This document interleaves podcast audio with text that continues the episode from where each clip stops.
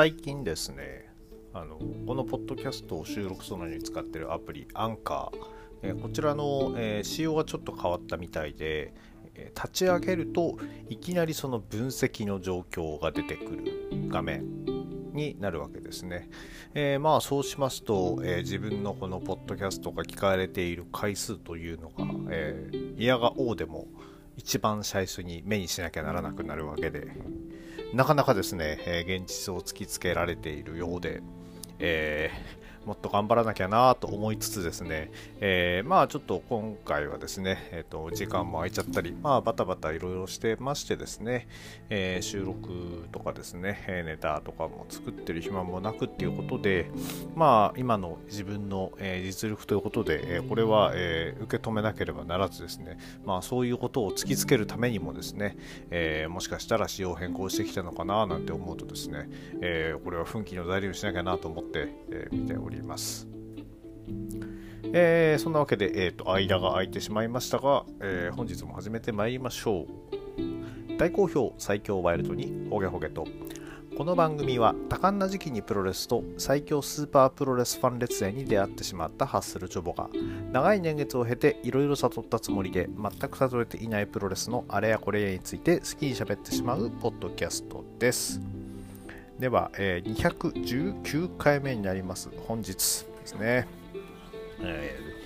えー、いよいよ参ります、えー、楽天チケットプレゼンツ全日本プロレス50周年記念大会、えー、日本武道会館大会のプレビュー、えこちらをですね行っていきたいと思います。まあ、あのいろいろあってですね、まあ、主に放送関係の話でいろいろあってですねちょっと、えー、ポジティブな話を、えー、する気力がなかなか湧いてこずですね、えー、この結構もうあとだって今日今収録してるのがですね、えー、14日なんであと4日後ということですね。もう目前に迫ってしまったわけですけれども、えー、今回ですね、えー、生観戦をすることに決めました。まあ、3連休の中日ということで、まあ、動きやすかったというのもあってですね、えー、まあちょっとせっかくなんで、え、生観戦してこようかなと思っております。え、それに向けてですね、え自分でも自分を鼓舞するためにもね、えちょっと喋っていけたらなと思っております。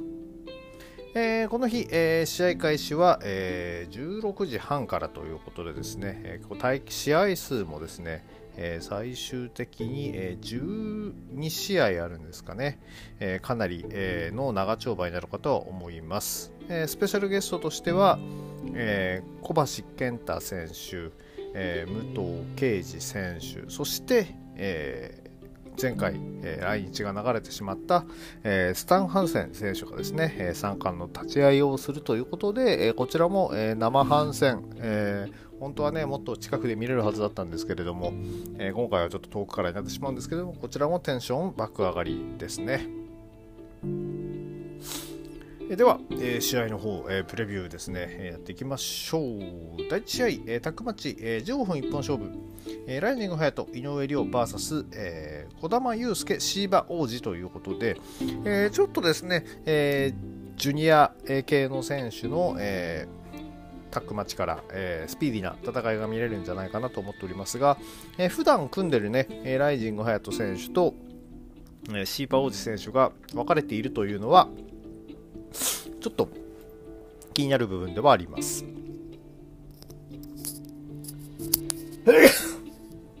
失礼しました。えっ、ー、とですね、えー、ここで、で、えっ、ー、と、児玉選手、えー、この日ですね、えー、武道館大会出てくれるということで、こちらは嬉しいですね。まあ、あの、GOA ということでですね、えー、現在、えー、足野選手と再合体をしている、えー、児玉選手。で、えーと、ネクストリーム準レギュラーのシーバー王子選手、えー、でネクストリームライジング隼人そして、えー、新人井上亮ということでですね、えー、この4人が、えー、久しぶりに、えー武道館に帰ってきた武道館、こちらでですね、えー、どういった戦いを見せてくれるのか、えー、楽しみにいたしましょう。第2試合、えー、8人タッグマッチ20分一本勝負ですね。えー、こちらが、えー、吉達田尻、長井光也 ATMVS イザナギブラックメンソーレ、寿司アンディ・ウーということです。えー、長井選手が、えー、また参戦してくれるということで、えー、まあ、あの昨年のね、え世界最強タッグとかでもですね、存在感を表していてくれたり、まあ、長井選手といえば、えー、川田選手とのタッグでですね、えー、世界最強タッグとかね、え、やってたこともありますので、え、全日本プロレスにも馴染み深いということで、今回呼ばれているんでしょう。え、で、えー、賑やかしの8人タッグになるんですかね。えー第2試合ということでですね、えこの辺で、え全日本プロレス明るく楽しく、えをですね、えうまく実践して見せてもらえたらなと思っております。え第3試合、えー、斉藤兄弟1回戦試合、6人タッグマッチ30分一本勝負ということで、石川修司、佐藤浩平、えー、納谷幸雄 VS、えー、斉藤潤、斉藤麗、サイラスということで、えーと、本来ここにはですね、あと綾部蓮選手が、えー、入っているはずだったんですが、えっ、ー、と、綾部蓮選手の、えっ、ー、と、が、えー、欠場ということで、えー、代わりに入ってきたのがなんと DDT の納谷幸雄選手、えー、結構ですね、やはり体の大きさからですね、え全日本プロレスへの待望論っていうのは、え昔からあった選手ではあるんですけれども、えーと、このタイミングで、え上がってくれることになったというのは、え喜ばしいことではないでしょうか。えちょっとね、私自身ちょっと実際に動いてるところを、え見たことがないので、えあのやっぱり最初の頃はね、結構、え苦言を呈されることが多かったように見えてるんですけども、最近はかなり良くなってきているという話も聞いてますので、まあそうやって自分のハードルを上げちゃうのもどうかなとも思うんですけれども、えー、ここは楽しみです。ここもね、えー、そして石川修司佐藤浩平というでかい、えー、仲間に囲まれている。えー、一方のですね、えー、斉藤潤、斉藤麗、えー、凱旋帰国試合、えー、まさかのタッグパートナーにサイラスということで、こっちもこっちででかい。えー、斉藤兄弟の試合ですね、えっ、ー、と、向こうに渡ったばかりの頃は結構ですね、えー、YouTube とかで、えー、もう紹介とかもあったりしてですね、え、全日本プロレスがやってたんですけれども、やっぱりそのあんまりその紹介し続けたりしているとですね、えー、どうしてもその、えー、新鮮味がなくなるってことに気づいてくれたんですかね。えー、あんまりえー、追いかけることを、映像で追いかけることを最近していなくなったため、動いている、あもちろんね、自分たちで探せば、えー、見れたとは思うんでしょうけれども、えー、そういう意味では、えー、斉藤潤、斉藤麗の久々の動き、えー、っていうのをですね、どのようにやっているか楽しみに見たいと思っております。えー、この2人だとね、あの、ザ・メインイベントのあの2人と戦った試合とかもね、YouTube とかで見てたらなかなか面白かったんでね、あの、まあ、そこからもさらに、えー、多分半年ぐらい、えーと、空いてるのかなと思うので、えー、どのような形で戻ってくるのか楽しみにしたいと思います。えー、ただ、一方でね、あの単純に2人だけの、え、コンビで、え、帰ってきてもよかったのになっていう気持ちもあってですね、サイラス選手とね、組んでしまうと、どうしてもその体の大きさというインパクトをですね、えーと、持っていかれてしまう可能性があるので、え、ちょっとばかりもったいない、え、マッチメイクなんじゃないかなというふうには思っております。えー、第4試合、えー、こちらですね、えー、アジアタック選手権試合60分一本勝負、こちらが組まれております。えー、第113代、えー、王者組、えー、ミノル VS 歳三に挑むは、えー、佐藤光、田村ダンということで、まあ、全日本プロレス、今、えー、アジアタックで切れる、えー、タッグとしては、かなり、えー、挑戦する、えー、タッグチームとしては、えー、最強クラスということでよろしいのではないでしょうか。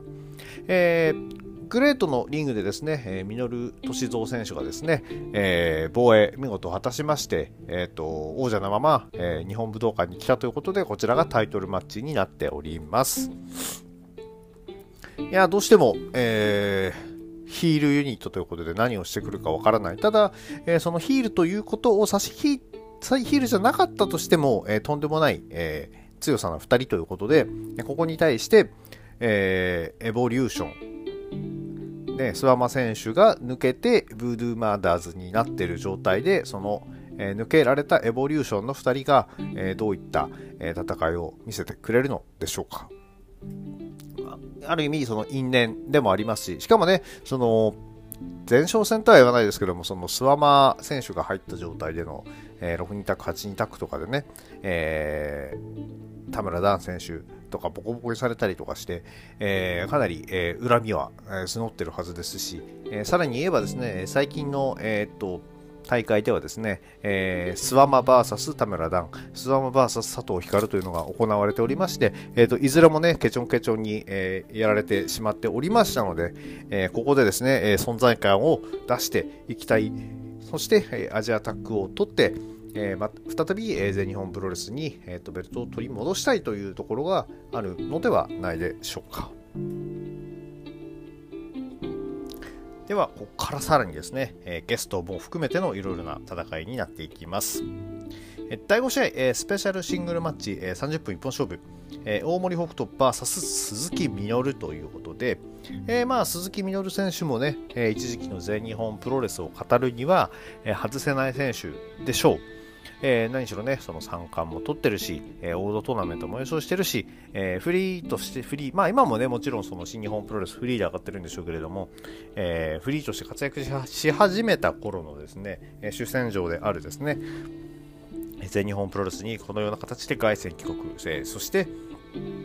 えー、その頃ですね、本当にまだまだ、えーと、小さい子供だったであろう大森北斗選手が、えーのように迎え撃つ、そして大森北斗選手ね、で、あの並んでみるとね、その鈴木選手とほとんど体型が変わらないっていうぐらいね、今、でかくなってきてますんでね、えー、そういう意味では、そのジュニアだからといってですね、えっ、ー、と、舐められることは一切なくですね、そして、えっ、ー、と、負けん気の強さ、えー、キャラクターの強さでいくとですね、えー、鈴木みのる選手にですね、え負けていられないっていうのはね、ありますんで、ここで、えインパクトを残せるかどうか、えー、あのね、試合、えー、記者会見とかでもですね、えー、かなり生意気なことを言ってはいたようですが、もちろんね、あの、鈴木みのる選手の、えーと、本気を引き出させたいというのもあるとは思うのでね、えー、そこをどこまで、えっ、と、まあ、あの、先輩プロレスみたいな形にならずにですね、えどこまで、ええー、北斗選手と、えー、鈴木みのる選手のいいところが見られるのか、えー、そこをですね、えなんとか、え期待してみたいと思っております。えー、第6試合、えー、安西優真デビュー戦、えー、シングルマッチ30分一本勝負ということで、えー、こちらがですね、なんと安西優真 VS、えー、対戦相手、デビュー戦の相手が中田裕二ということでですね、えー、なんで他団体の選手なんだろうっていうのは未だに拭えないながらも、まあ、えー、それだけ、えー、安西選手が、え、期待されているということなんでしょう。まあ何しろその日本武道館でのデビュー、そして、えー、この第6試合でのデビュー、そして、えー、対戦相手が永田裕二ということですのでね、えー、それを考えますと、この安西選手にかかる期待というのはですね、非常に大きなものとなっていると思います。まあもちろんデビュー戦なんでね、あの何をするかとかっていうのが、えー、一通り見られるのか、それともものすごいインパクトを残していくのかっていうところで、まあ、あの、その大抜擢のデビュー戦といえばですね、え、ー、と、秋山純選手を思い出すわけで、え、ー、と、秋山純選手のデビュー戦の相手は小橋健太選手だったわけですね。えー、その中でね、あの、デビュー戦からとんでもない試合を繰り広げてですね、えー、もう本当、えー、1年目から大活躍というところをね、えー、かつて見せたことがある、えっ、ー、と、秋山選手、えー、そして、えー、今回、えー、また大型新人ということでデビューする、えー、安西選手がですね、えー、そのような活躍を見せてくれるのか、えただですね、まあその時のプレッシャーはとんでもないもんだったっていう話をね、えー、と秋山選手話してましたんで、えそういうプレッシャーが、えかかりすぎないようにしてほしいなと思いつつ、えこれだけの、えー、とかっこいい、え顔をしていて、がたいが良くてっていうことを考えるとですね、え全日本プロレスの、え猛プッシュと相まって、えまあもちろん私ね、あの、よっぽどひどくなければもうガンガン乗っかって押していくつもりではありますんでね、あの、本当あの、日本のプロレスのね、年功序列みたいなのはもういい加減クソくらいと思ってますんで、もうボンボンね、あのトップ先生に、えー、いきなり食い込むような、えー、試合をぜひ見せてほしいなと思っております。で、対戦相手永田さんか。うん。永田さんはでも一筋縄じゃいかないだろうな。うん。でも、えー、ね、こういう記念大会に出てくれるということで、えーえー、それはありがたい話だということで、え見ておきましょう。え第7試合、えスペシャルシングルマッチ、え30分一本勝負、えこちらが、え青柳優馬 VS クリストファー・ダニエルズということで、えー、何やらそのアメリカ AEW の方ではなんかだいぶガタガタが起きててそれにクリストファー・ダニエルズ選手もちょっと巻き込まれているというような話も、えー、小耳には挟んでいるんですが、まあ、そんなことは特に関係なく、まず来日はちゃんとできるのでしょう。えー、な試合がね、今の時点でも組まれているということは、えーちゃんと、えー、これは来て試合してくれるということだというふうに考えております。えー、クリストファー・ダニエル選手、えー、数年前にね、あの新日で呼んで、えーワールドタックリーグで呼んだ時はちょっとね、扱いが非常に雑だったのでですね、えー、憤慨した記憶があるんですけれども、えー、これほど素晴らしい選手とですね、えー、そして、え迎え撃つが青柳優馬ということでですね、まあ、あの、本来であれば三冠戦にも絡んでてもおかしくないような、この青柳優馬がですね、えー AEW のスーパースターである、えクリストファー・ダニエルズ、ここを迎え撃つ。いや、これ、いや、クリストファー・ダニエルズが見たくて、えーと、ぜひ全日の会場に足を運んでほしいっていうふうにあのあ運びたいという人がですねいた場合に、えー、そのクリストファー・ダニエルズの対戦相手として全日本プロレスで一番ふさわしいんじゃないかと思わせてくれるのがこの青柳優馬だったわけでそういう意味ではここの、えー、マッチメイクっていうのは、えー、最高の、えー、手腕を振るってもらったんじゃないかなというふうに思っております。まあ、あの、テクニシャンっ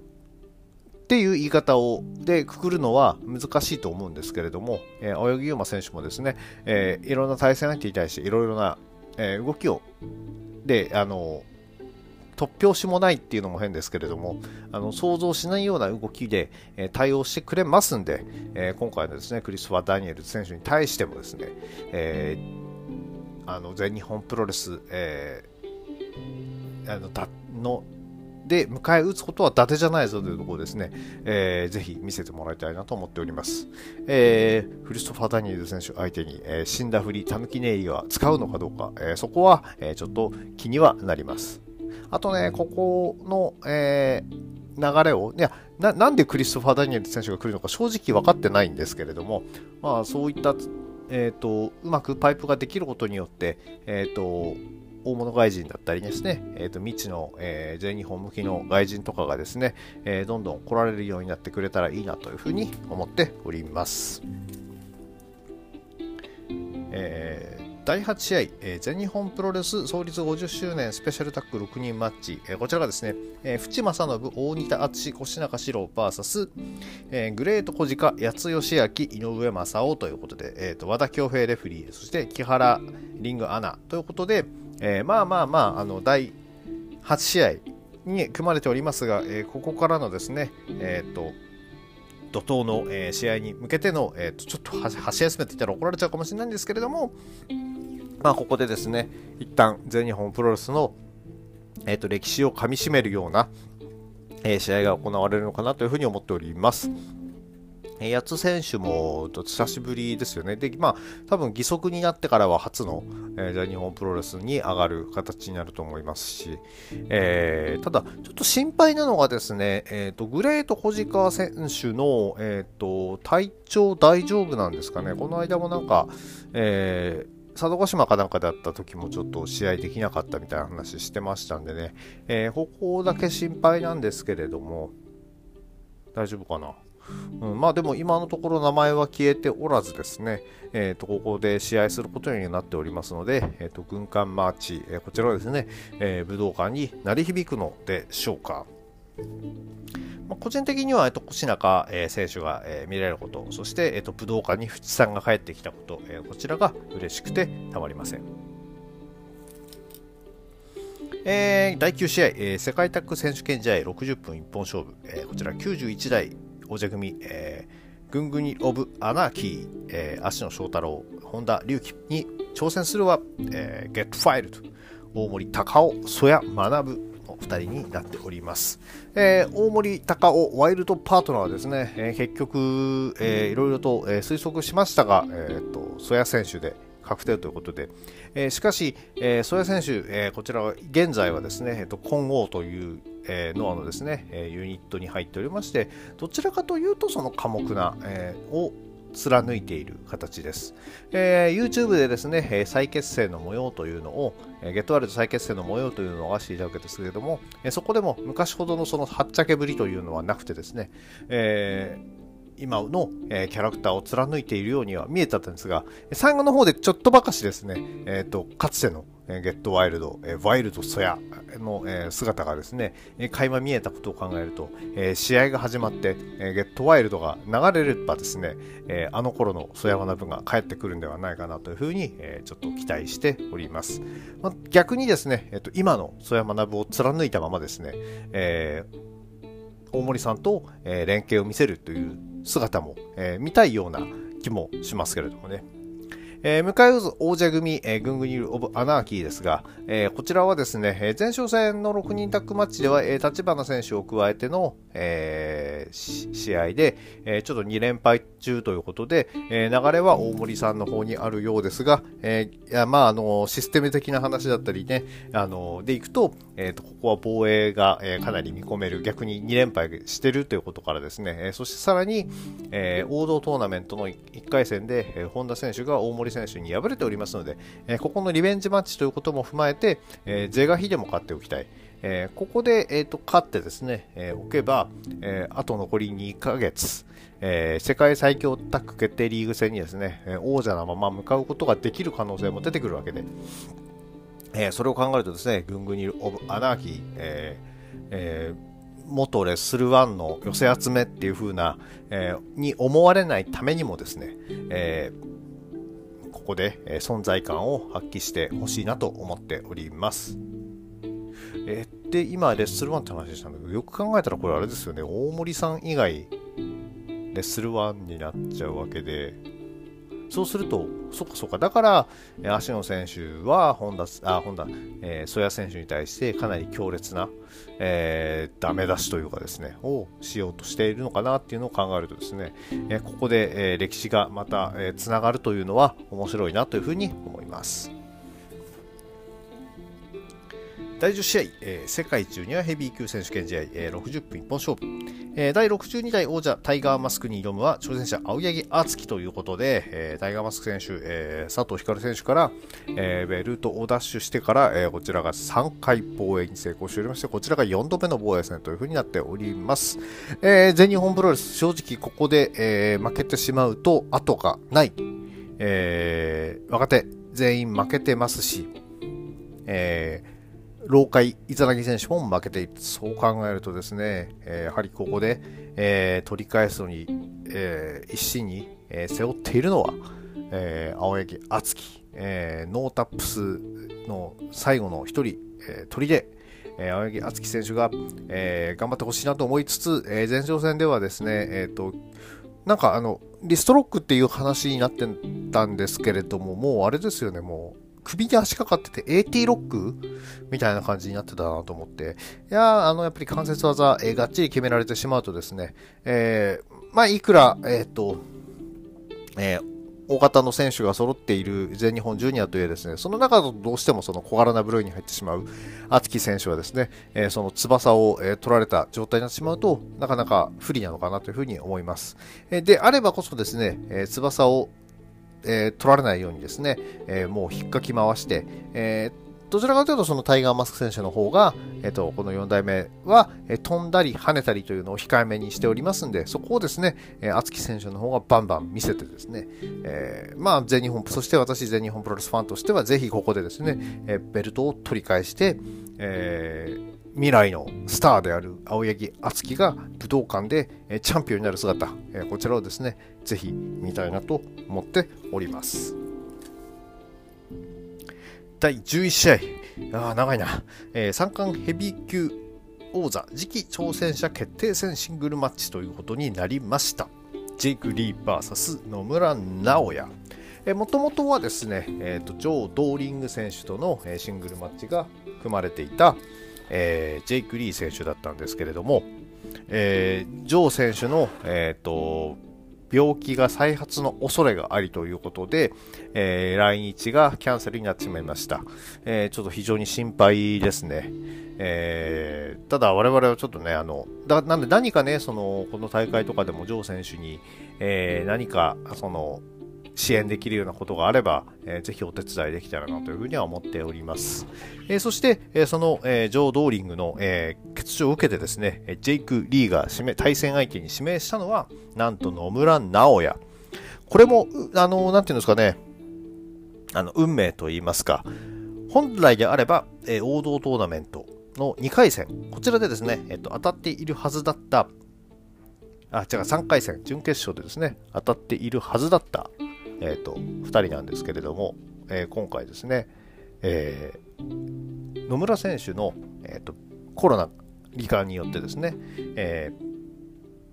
この試合が流れてしまった。そのことによって、この2人のシングルマッチというのがお預けになっておりました。そこに今度は、えー、ジョー選手の欠場で、えー、野村選手が入ってきたということでですね、あのもし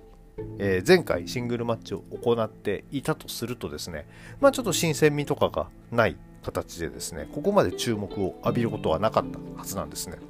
えー、ただ前回流れたことによって久々のこのシングルマッチというのが日本武道館というこの大きな舞台で、え行われることになったというのはですね、え非常に、え運命を感じずにはいられずですね、そして、えさらに、え翌日にですね、え行われます、え9月19日の後楽園ホール大会で、え三冠戦を開催しますというアナウンスが流れた直後に動いたジェイク・リー選手。えだったら、え何も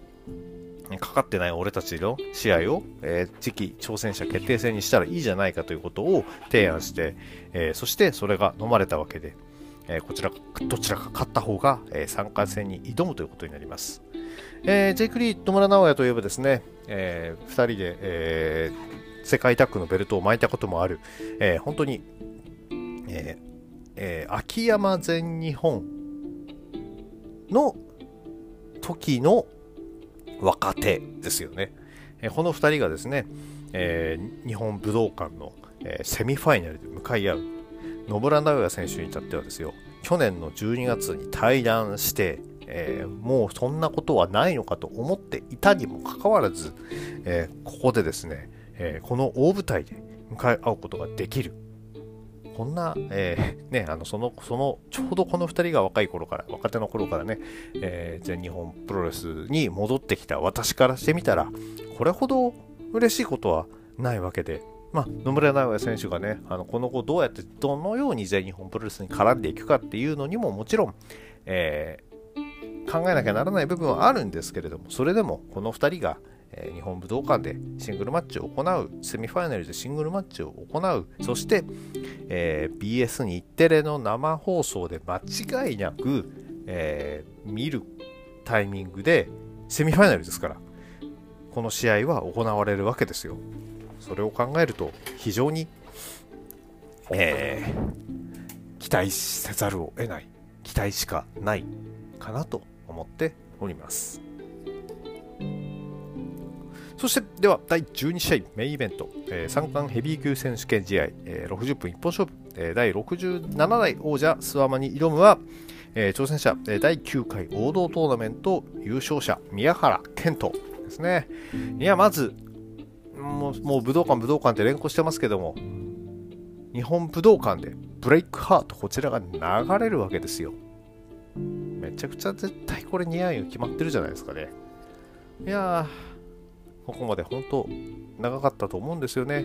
えー、宮原選手が全日本プロレスに入団して、えー、絶対のエースとなって、そして、えー、日本武道館のメインイベントに出場する。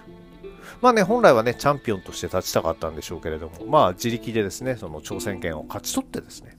え、ここで、え、戦うわけですから、え、これは宮原健人という男の、え実力、こちらをですね、思う存分見せてほしいなと思っております。え一方の、え諏訪間選手ですね、えっ、と、諏訪間選手もおそらく武道館では、えーと、全日本プロレスの武道館では試合はしていないはずなので、えー、それを考えると,、えーと、メインに立って、えー、宮原健人を迎え撃つ、えー、姿は変われど、え、ブードゥーマーダーズになろうとも、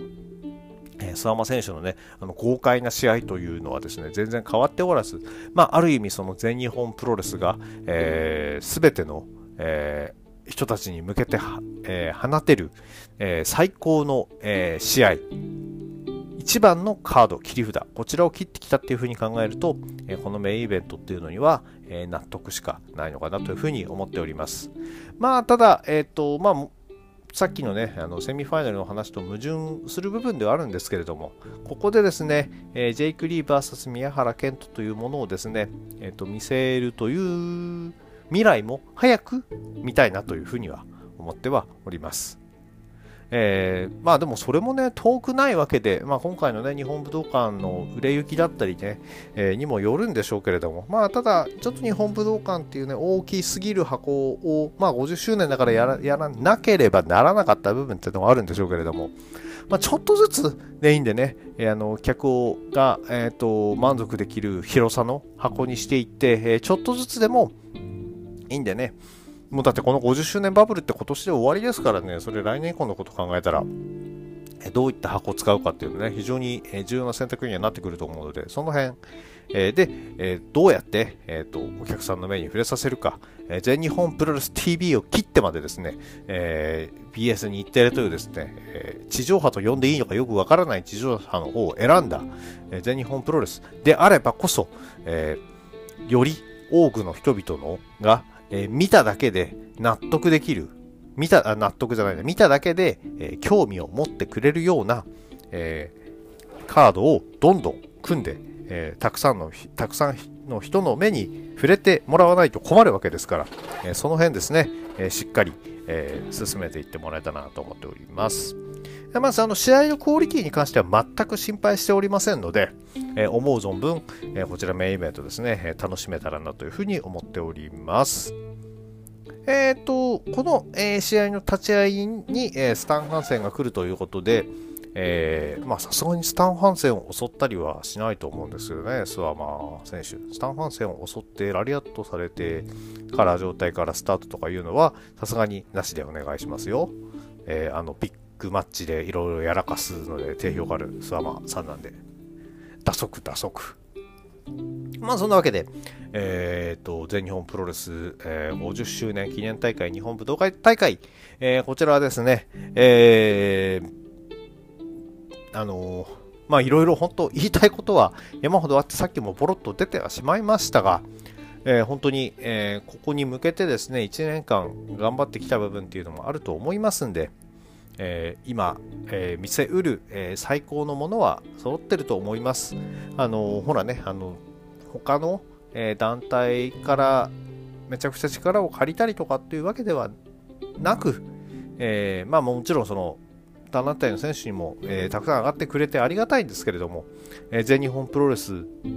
らしさをですね、え見せられるような大会になってくれるといいなというふうに思っております。えー、そんなわけでですね、えー、当日、もしですね、えっ、ー、と、あの、ご興味ありましたら、あの、ぜひぜひですね、えっ、と、お声かけいただければですね、挨拶とかさせていただきたいなと思っておりますので、え9月18日は、え日本武道館でお会いしましょう。それでは本日はこの辺にしたいと思います。この番組は、えー、皆さんのご意見、ご感想をお待ちしております。えー、Twitter のハッシュタグ、今日ほげでのつぶやきや DM、リプライ、または質問箱の方にお書きいただければお答えさせていただきますので、よろしくお願いいたします。それでは皆様、ワイルドな一日をお過ごしください。